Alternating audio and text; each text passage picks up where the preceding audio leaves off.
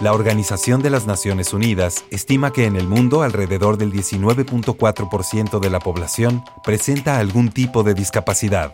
Como sociedad tenemos la oportunidad de unirnos, crecer con empatía y desde la diversidad fortalecernos.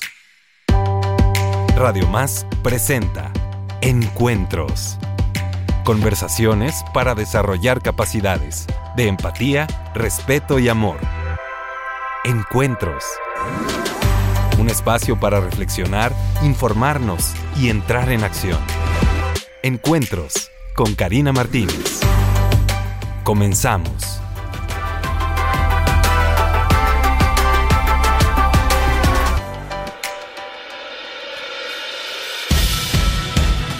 Hola, hola, muy buenos días. Me da muchísimo gusto saludarles en este lunes maravilloso. Espero que te la estés pasando de maravilla, que estés haciendo todas las cosas que te encanta hacer y que disfrutes plenamente cada instante de tu vida. Porque eso se trata de vivir felices, plenos. Esto se transmite también. Cuando tú te sientes feliz, las personas que están a tu alrededor te aseguro que lo agradecen. Yo agradezco reunirme con personas que se encuentran bien emocionalmente, porque transmiten también esta paz, esta armonía y se siente muy bonito poder crecer en comunidad así armónica. Así es que yo te deseo que de verdad te sientas súper bien y que todas las personas que están en tu contexto también. Así es que bueno, hoy vamos a hablar de un tema muy, pero muy importante. Ya saben que a mí me interesa que vayamos enriqueciéndonos con la opinión, con la asesoría de expertos. Y hoy vamos a hablar de un tema muy importante, un tema que salva vidas. Vamos a hablar de la ansiedad y de la depresión en niños y adolescentes. Y para eso, por supuesto, me hago acompañar de la doctora Alejandra Vázquez Ramírez, especialista y psiquiatra, especialista en niñas, niños y adolescentes. Doctora, bienvenida, buenos días. Gracias, Karina, muy buenos días para ti y para todo tu amable público. Es un tema realmente apasionante. Apasionante no porque la ansiedad sea necesariamente buena. Por lo menos eso pensamos. La ansiedad la necesitamos para vivir, Karina. No podríamos tener logros en la vida si no tuviéramos ansiedad. Esas ganas de hacer, de Exactamente. Eso es por ansiedad. Ok. Necesitamos la ansiedad para llegar a tiempo a nuestros compromisos, necesitamos la ansiedad para estudiar, para aprobar exámenes. Pero ¿cuándo la ansiedad se vuelve un problema? Ese es el punto. La ansiedad la necesitamos como seres humanos para tener logros. Pero hay un punto que si la ansiedad se desborda, se convierte en trastornos y los trastornos nos llevan a la disfuncionalidad. Recuerda que actualmente no nos conviene hablar de normalidad ni de anormalidad, porque ¿quién es normal? No, pues nadie. Sí. O todos. Pero sí podemos hablar de funcionalidad y de disfuncionalidad, porque los seres humanos tenemos cosas que hacer y los niños y adolescentes no se quedan al margen. Ellos necesitan estar en una etapa de preparación, de consolidación de logros para poder enfrentar su adultez con herramientas que les permitan salir adelante. Claro, y me encanta que hace esta puntualización de que los niños y los adolescentes no se quedan al margen de la ansiedad. No. Porque de repente se piensa, bueno, se tiene ansiedad por cuestiones económicas, pero bueno, eso es cuestión de los papás, ¿no? Este, pero pues el niño, la niña, pues ¿qué le preocupa? Pues nada, si es niño, nomás juega y va a la escuela. Y actualmente es muy fácil escuchar, le damos todo lo que necesita. Y hay muchísima ansiedad. Más de la que quisiéramos reconocer que existe. Las prevalencias a nivel de ansiedad van aumentando, sin embargo, siguen estando subdiagnosticadas. Coloquialmente, los psiquiatras siempre hemos considerado que la ansiedad es el trastorno más prevalente en niños y adolescentes, pero que no está eh, debidamente registrado. Ya hablamos de dos tipos de ansiedad, la ansiedad como trastorno de origen, como trastorno primario, y la ansiedad como trastorno comórbido o secundario a otros trastornos premios, previos que terminaron generando ansiedad. Como el TDAH, que en alguna Como el TDAH u otros trastornos, ¿no? El, no sé, es muy amplio. ¿Qué quieres saber? Ay, doctora, por ejemplo, ¿cómo podemos nosotros como papás o como maestros darnos cuenta que nuestro hijo o nuestra hija está viviendo una situación de ansiedad o de depresión, porque también son otras características. Sí, es otro trastorno, pero es muy comórbido y es muy probable que estén afines. No siempre, pero puede ser. Mira, yo lo que le diría a los papás es que no piensen solo en ansiedad como algo relativo a adolescentes nada más. Los niños pequeños pueden desarrollar mucha ansiedad. Probablemente uno de los trastornos más comunes, más frecuentes eh, que se dan en niños eh, preescolares, inclusive, es el trastorno de ansiedad por separación. Pero no lo vemos como un trastorno, lo vemos como algo normal. Es que está muy apegado, es que casi no sale, ¿sí?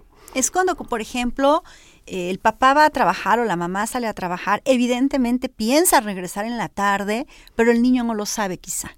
Y entonces empieza a sentir esta angustia inmensa de, ya se fue, ¿y qué tal si me deja y nunca regresa? Sí. El trastorno de ansiedad por de separación es un trastorno que genera mucha angustia en el niño que la padece. Tenemos que recordar que la angustia cambia de acuerdo a la edad de desarrollo porque el nivel de las habilidades de pensamiento van cambiando conforme vamos eh, obteniendo más herramientas cognitivas y de madurez emocional. Pero en un niño en etapas eh, preescolar o previas, todavía no hay muchas herramientas eh, cognitivas, todavía no hay muchas explicaciones para lo que va a pasar tiene que ver mucho con los vínculos, apegos que se llaman seguros o inseguros de acuerdo con los cuidadores. Yo uno de los problemas que veo actualmente que motiva mucha ansiedad de separación es que a veces por situaciones en donde no hay otra opción, los niños todos duermen con los padres. Bueno, no hay otras camas. Sí. Generalmente va eh, haciendo que los niños tengan una necesidad de acercamiento inusual a los padres. Lo ideal es que un niño empiece a dormir solo a los tres meses de edad. Eh, aunque esté en la misma habitación de los padres. En su cunita. sí, pero no en la misma cama con los padres, ¿no? Sí. Los niños crecen a veces hasta edades que uno no se imagina durmiendo con los papás. Y de alguna manera, dormir solo les ayuda a generar desarrollar, mejor dicho, como una variedad de herramientas emocionales que solo se van a dar así.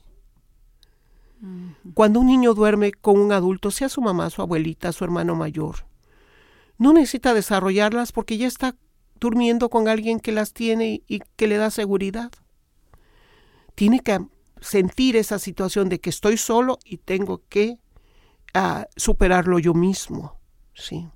Los niños cada vez tienen menos opciones para desarrollar herramientas de valor. Y te digo una situación, a veces eh, se escucha mal, pero yo crecí en la calle, ¿sí? Era la época que los mamás podían estar tranquilas y los niños podían salir a la calle a jugar con otros niños después de hacer sus tareas o sus pendientes en casa. No quiere decir que no hubiera peligros, siempre ha habido peligros durante todas las épocas de la vida, pero no tantos como ahora, para empezar por el tráfico, por ejemplo, la cantidad de vehículos circulantes, este, ya no hablemos de otras cosas más porque son otros temas. Ajá. Pero... Y no queremos caer en depresión. No, exactamente. lo has dicho bien. Quiere decir que los niños realmente eh, pasan más tiempo en casa, pasan tiempo socializando menos, y ese estar con los niños fuera en calle le hace a un niño desarrollar herramientas de valor porque tiene que pelear porque lo dejen jugar los más grandes, tiene que aprender a jugar como los que juegan mejor, o sea, y no está su papá y su mamá pegado con él. Claro. Sí. Y si además duermen en la noche con los papás, entonces ¿cuándo lo van a experimentar? Bueno, el trastorno de ansiedad por separación es muy complejo. Por una primera recomendación es intenten cambiar las king size que están de moda por camas más individuales. Sí. E intenten que sus hijos vayan exponiéndose gradualmente a estar eh, menos tiempo con los papás y en ambientes seguros, si así lo desean, ¿no? Pero el trastorno de ansiedad de, separación puede paralizar a un niño. Se da mucho cuando van a ingresar a un preescolar y no han ido a una guardería previa, por ejemplo, y esa primera separación familiar, si no han tenido otros ambientes donde han mantenido separados de los padres y han estado muy protegidos, les da una generación de angustia y de abandono.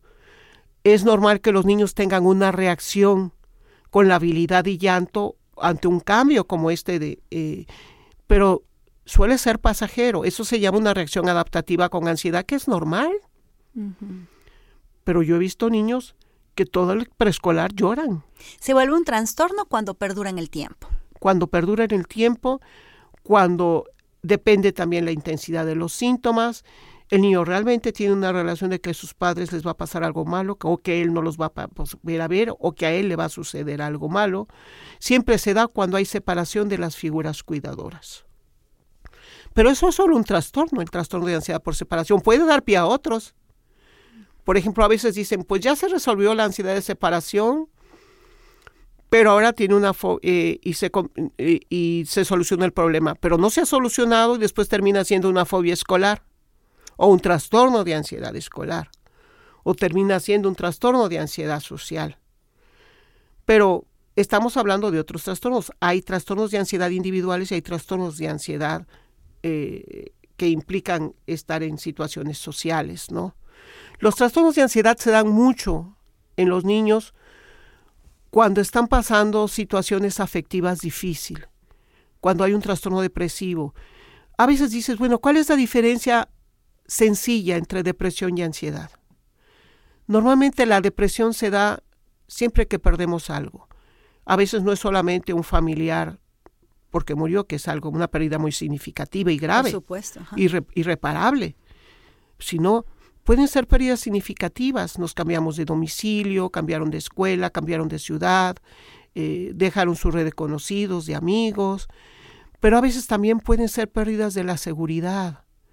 Les empezaron a salir malos trabajos y no saben por qué no les salen bien y empiezan a sentirse inseguros y le empieza a generar ansiedad cada vez que les piden que hagan un trabajo escolar. Eh, entonces hay que descartar que haya otras situaciones que les estén impidiendo aprender bien porque eso les está generando ansiedad. Muy bien. No sé qué otras cosas tengas que preguntar. Uy, doctora, tengo aquí una lista de muchas preguntas, pero ¿qué le parece si vamos a una pequeña pausa y regresamos? Me parece bien. Pensar que las personas con alguna discapacidad no pueden hacer las cosas es un estereotipo y es un error.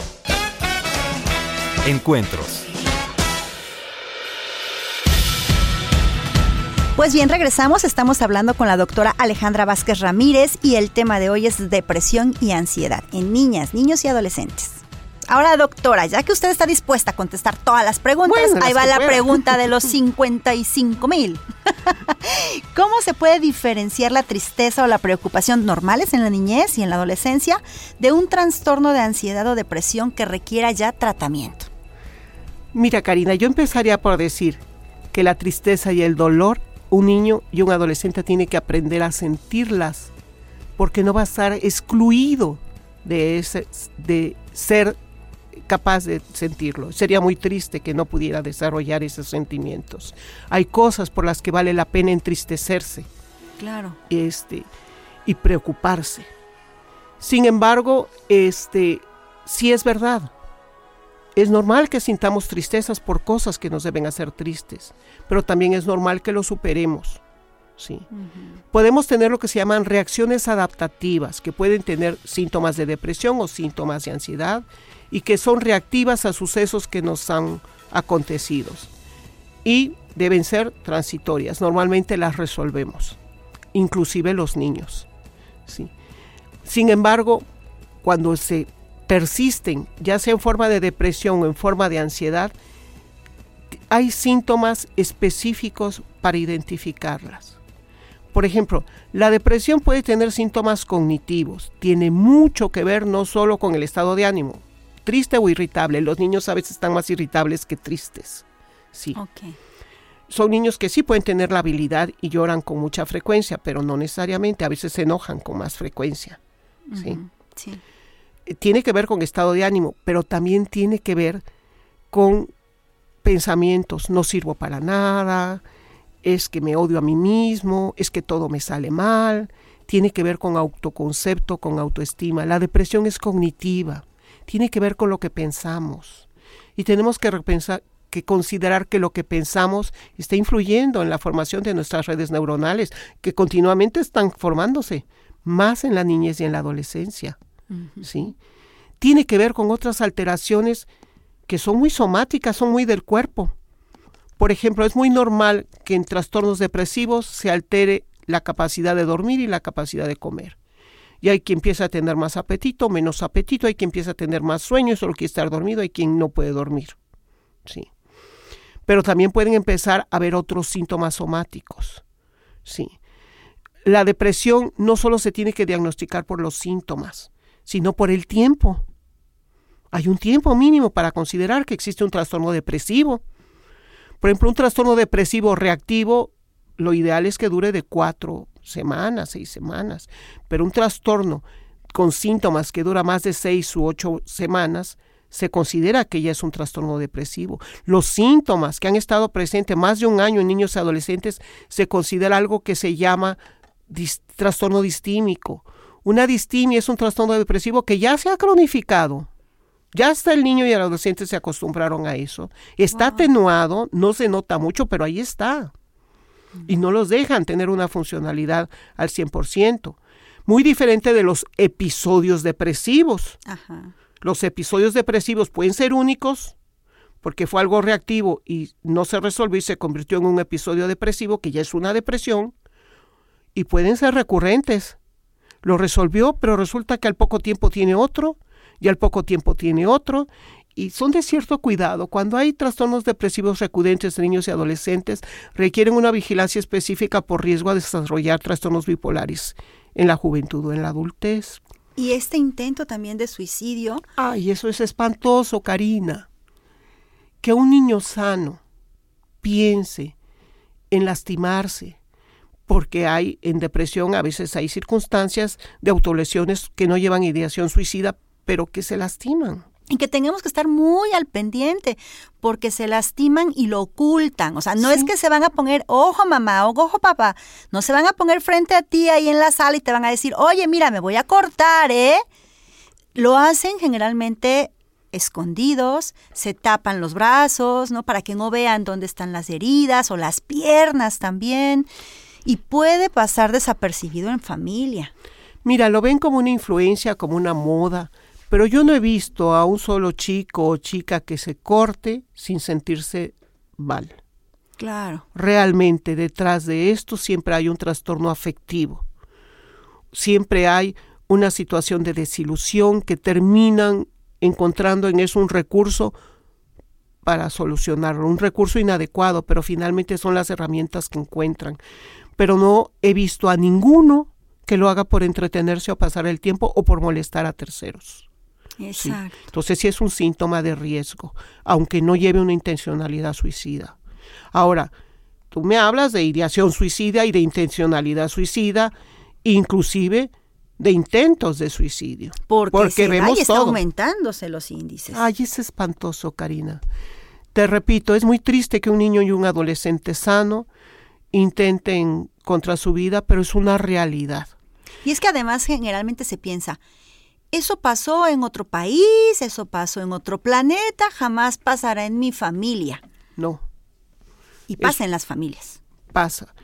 Y pasa de una forma espantosa porque además no contamos con recursos de hospitalización para niños y adolescentes en riesgo, porque ya tuvieron intentos suicidas de moderada eh, severidad y que requerirían un tratamiento intrahospitalario posterior. En el país realmente solo hay un lugar que los recibe y está en la Ciudad de México y tiene un, cupo limitado, una capacidad limitada, no puede aceptarlo de todo el país. Hacen falta recursos para que en todo el país se hagan lugares para esto, porque es una realidad que no podemos dejar de ver. El intento de suicidio está siendo actualmente la cuarta causa de muerte en cuarta adolescentes. causa de muerte. No debería ser así, son datos de la Organización Mundial de la Salud. ¿Qué podemos hacer? Eh, es muy difícil. Mira, hay que pensar en los niveles. Una ideación suicida no hay que dejarla pasar a planeación suicida y si hay planeación suicida no hay que dejarla pasar a intencionalidad suicida y la intencionalidad suicida no hay que dejarla pasar a que intenten suicidio. ¿Por qué? Porque finalmente hay quien lo consume. Y quien ha cometido un suicidio consumado en la niñez y en la adolescencia es irreversible. Y es algo que no debería suceder. Y lo más triste es que en muchas ocasiones son niños y adolescentes que sí hubieran querido vivir, pero que los agobió su circunstancia y no, no encontraron recursos para solucionarla. Es algo que es de suma importancia, Karina. Y esto me gustaría apuntar, doctora, ya se nos está terminando el tiempo, pero hablar acerca de si se requiere un tratamiento o como dicen por ahí, ¿se le va a pasar? No, se requiere un tratamiento.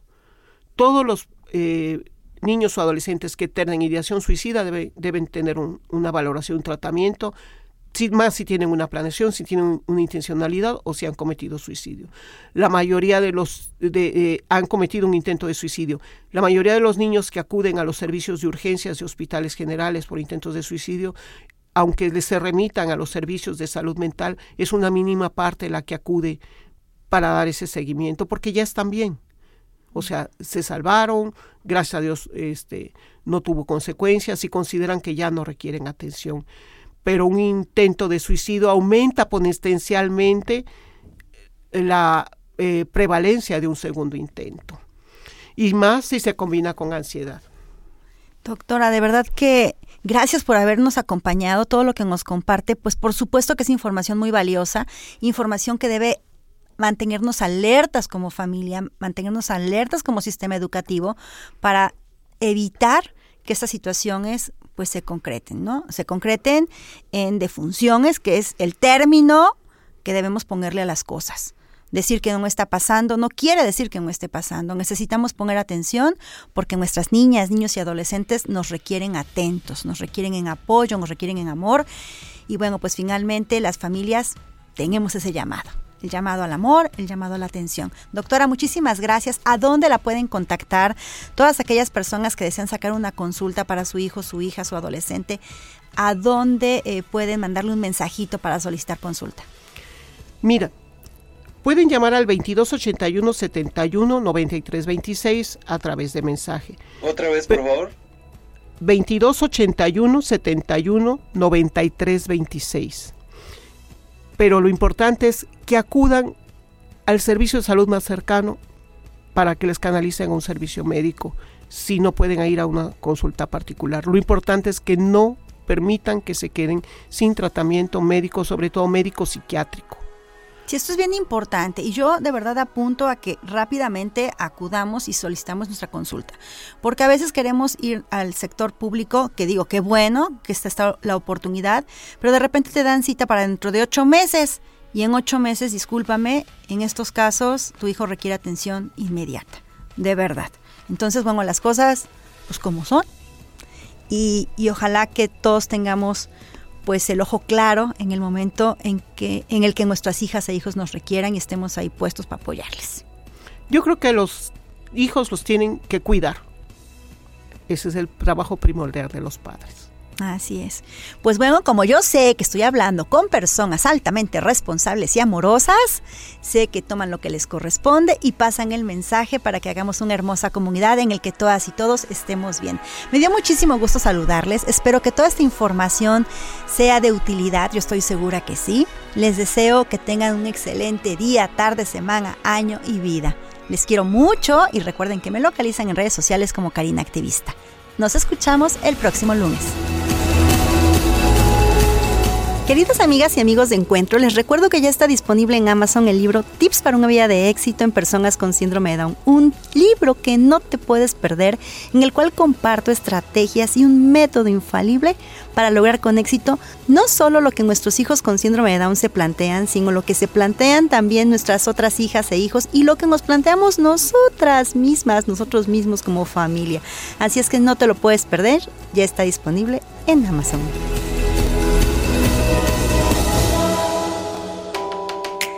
Radio Más presentó Encuentros. Conversaciones para desarrollar capacidades de empatía, respeto y amor.